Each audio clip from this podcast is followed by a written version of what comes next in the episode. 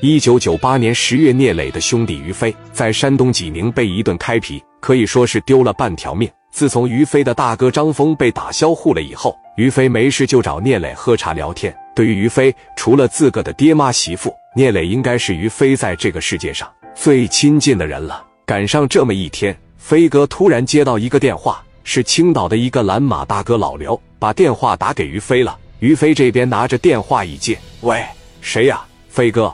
我老刘，怎么是老刘？你说吧，你最近这几天忙不忙？要是没事的话，你跟我上趟济宁呗。那有个挺大的局，整得挺好，我打算过去赢点米啥的。于飞一寻思，那这账啥的怎么分呢？你这么的飞哥，我估摸这个局我上个三四天整好了的情况下，五六十万我指定能整上。回来以后还是老规矩，咱哥俩一人一半，行不行？于飞一心思。三四天整个二三十万太行了，说那行，我这边大概带多人呢？你就带着你那十多个兄弟就可以了。济宁这个地方没什么挺牛逼的社会，以你飞哥领那十多个兄弟去了以后，咱基本上就是他妈平汤了。那行，啥时候去？你要是方便，咱明天就去呗。那行啊，那明天早上你上凯迪亚会所找我去。行，好嘞。电话啪着一撂下，聂磊当时问谁呀？老刘。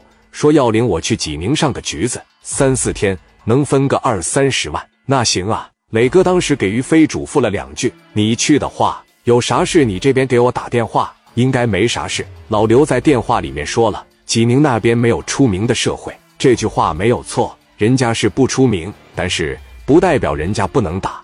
在整个山东最能打的社会，必须得看济宁。等到了第二天，于飞老刘开着丰田子弹头，奔着凯迪亚会所这边就来了，把车往楼下一停下。老刘一共带了能有三四个小兄弟，飞哥这边领着十多个兄弟从楼上就下来了。军绿色凌志拉着警报开道，后边两台白色本田。老刘当时就来信心了，一群人直接奔着济宁这边就来了。在济宁负责接待老刘的这哥们姓沈，沈老板当时把电话就打给老刘了。老刘这边在路上一接，喂，你好，沈老板。老刘，你大概什么时候到啊？一个多小时吧。行，那我派兄弟上高速口接你。不用，咱不用这么客套。我到了以后直接打出租车，让他领着我就过去就得了。行，那好嘞。电话啪的一撂下，于飞和刘老板当时直接奔着济宁这边就来了。下了高速口以后，打了一个出租车，直接奔着华联商厦就来了。沈老板领着六七个保镖。在门口等着于飞和老刘，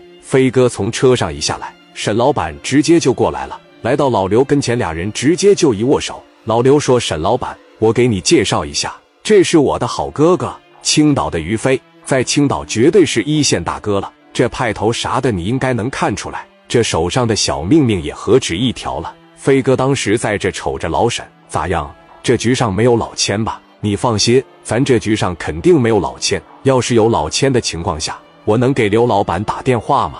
于飞一瞅说：“那行，来吧，那咱俩握握手。”于飞把手这一伸出来，跟老沈俩人啪嚓的一握，走吧，咱别墨迹，直接上楼吧。现在就干他不休息休息呀！老刘当时在这一巴掌嘴，那休息啥呀？来干啥来了？